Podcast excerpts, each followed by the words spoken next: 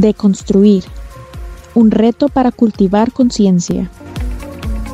Hoy presentamos La Cabalgata. Bienvenidos a un nuevo capítulo de su programa Deconstruir. Yo soy Kevin Mesa y hoy hablaremos sobre un tema que por años ha causado controversia entre animalistas y jinetes.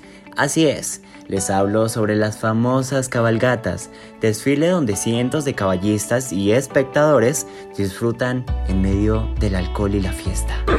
Y precisamente vamos a hablar sobre una de las cabalgatas más famosas del valle, que se lleva a cabo en el mes de junio en el preámbulo de la feria de Tuluá. ¿Qué que una tulueña para que nos cuente de qué se trata? Valentina Gallego, cuéntanos de qué se trata este evento. Les cuento que mi ciudad se ha caracterizado por tener una de las mejores cabalgatas del valle y este año obviamente no será la excepción en la feria número 65 de mi ciudad Tuluá. Pues el día jueves 23 de junio todos los jinetes de todo Colombia llegarán para participar de esta fiesta. Sin embargo, no todas las personas están de acuerdo con este evento. Es más, Nahari, usted que está al otro lado del mundo, ¿qué opina al respecto? Para mí esta situación es algo compleja porque es un tema muy controversial, pero la situación en donde vivo, es decir, en España, pues han salido nuevas leyes para la protección de los animales que están en las ferias en donde les exigen documentación tanto física como psicológicamente. Un ejemplo en el que algunos están a favor y otros en contra es en las hípicas, donde compiten los caballos y digamos si un cuidador o un jinete le pega o digamos el más mínimo maltrato es descalificado automáticamente de la competencia. Por eso comparto un ejemplo, lo que dice Claudia Inc., filmadora de corridas de caballo y animalista por vocación creo que puedes disfrutar de las, de las vistas, del paseo turístico, lo que quieras, a pie, no forzando a un animal a llevarte a ti solo porque no quieras caminar por la ciudad. Sin duda se le da la prioridad al bienestar de los caballos y pese a que ella debe de estar creando contenido a partir del show que los animales hacen, no está de acuerdo con quienes hacen de ellos un espectáculo. Todo lo que sea temático no me gusta que haya animales por el simple hecho de que no sabes cómo los están tratando y que no es su hábitat.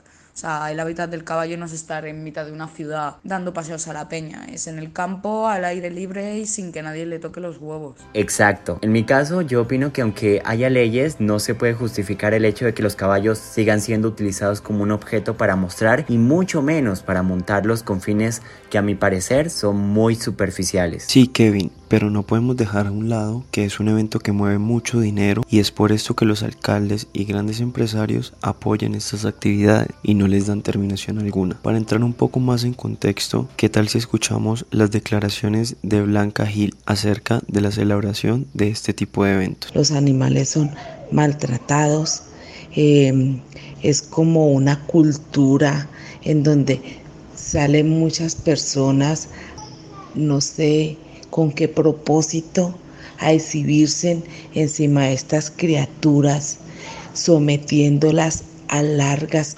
horas, al bullicio, al mal terreno que es los pavimentos, en donde hay unas carreteras empinadas, en donde a veces estos caballos pierden el equilibrio y se van al piso.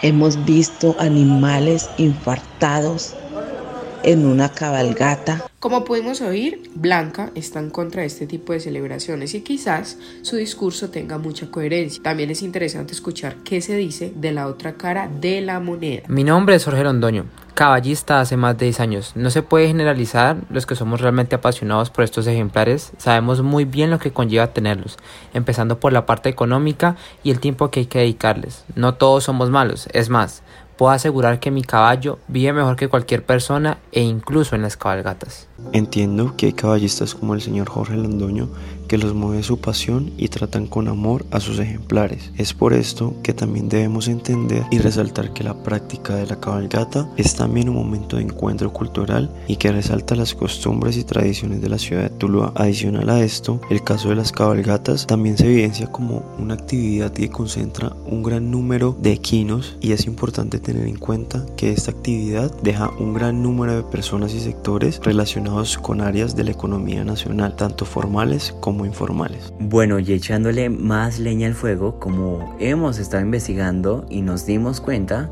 algunas de las prácticas para que los caballos se presenten a este tipo de ferias no son tan legales como deberían. Así es, Kevin, pues se falsifican documentos que se piden en algunas ferias para que se pueda participar con el equino algo que no se debería de hacer porque es jugar con la vida de un ser vivo. Esto fue lo que nos dijo la médica veterinaria zootecnista de la Universidad San Martín, Shirley Delgado. No todos los caballos que participan en ferias llevan un control médico y en ocasiones las personas falsifican dichas documentaciones para poder participar en estos eventos, por lo que los caballos se ven sometidos en estrés por el ruido masivo, por la sobrecarga y se ven expuestos durante toda la feria. También en ocasiones les dan licor, causándoles graves problemas de salud. Mucho ojo entonces a lo que acabamos de escuchar. Pero en la feria de Tuluá, ¿cómo se ven expuestos los caballos? Para eso, nuestra compañera Valentina nos contará qué pasa detrás de la finalización del desfile de los caballos. En algunas ferias se ha visto que le ponen bafles de sonido a los caballos, causando sobrecarga, estrés por el ruido. También les dan ingerir licor, por lo que la alcaldía ha tomado medidas para esta feria más cautelares. Desafortunadamente, algunas personas hacen este tipo de actos, pero no son caballistas, porque nosotros no tenemos corazón para poner en riesgo la salud y vida de nuestros caballos. Hablando y defendiendo su labor. Sí, señores. Pues bien, acabamos de escuchar a uno de los más reconocidos jinetes de la ciudad de Tuluá, que por el momento decidió que no compartiéramos su nombre. Este es sin duda el contraste que existe entre las opiniones y que también parece que no todo es tan gris como se pinta. Por eso es que se debe verificar y rectificar quienes sí cumplen con la función de ser jinetes, jinetes, y no personas que quieran aparentar serlo. Pero Kevin, son muchos los que están llegando a la conclusión de que esta práctica de la cabalgata no debería seguirse haciendo en el municipio, como es el caso de Alexandra Mejía del movimiento animalista del Valle. Opino que se cancelara, excelente, creo que es un, nos daría al municipio eh, un ejemplo de que para celebrar una feria no hay que utilizar eh, y explotar y oprimir a los animales. Una feria puede hacerse demostrando nuestra cultura, nuestra cultura así sea rumbera, nuestra cultura agrícola, eh, nuestra cultura cultural, pues musical, artesanía, no, no, no tiene que ser los animales. Por el momento y mientras el gobierno evalúa alguna ley que regule estos eventos como las cabalgatas, le regalamos algunos tips tanto a los espectadores como a los jinetes o a quienes hacen parte de las cabalgatas para que puedan hacer de este evento un momento más llevadero para los equinos. Y para esto tenemos la experta en veterinaria zootecnista, que nos recomienda cómo es la indumentaria adecuada para tener un equino en las ferias. Ensillar bien es muy esencial porque si no se hace de manera adecuada puede sufrir lesiones o hasta atrofia muscular y cólera. Hay que limpiarle muy bien para no generar infecciones y tener en cuenta que esto depende del ensillaje que se utilice. Hay que ajustar las cinchas y adaptar bien los estribos al jinete. Esto es básico, se debe hacer al equino para que no tenga sufrimiento durante el evento.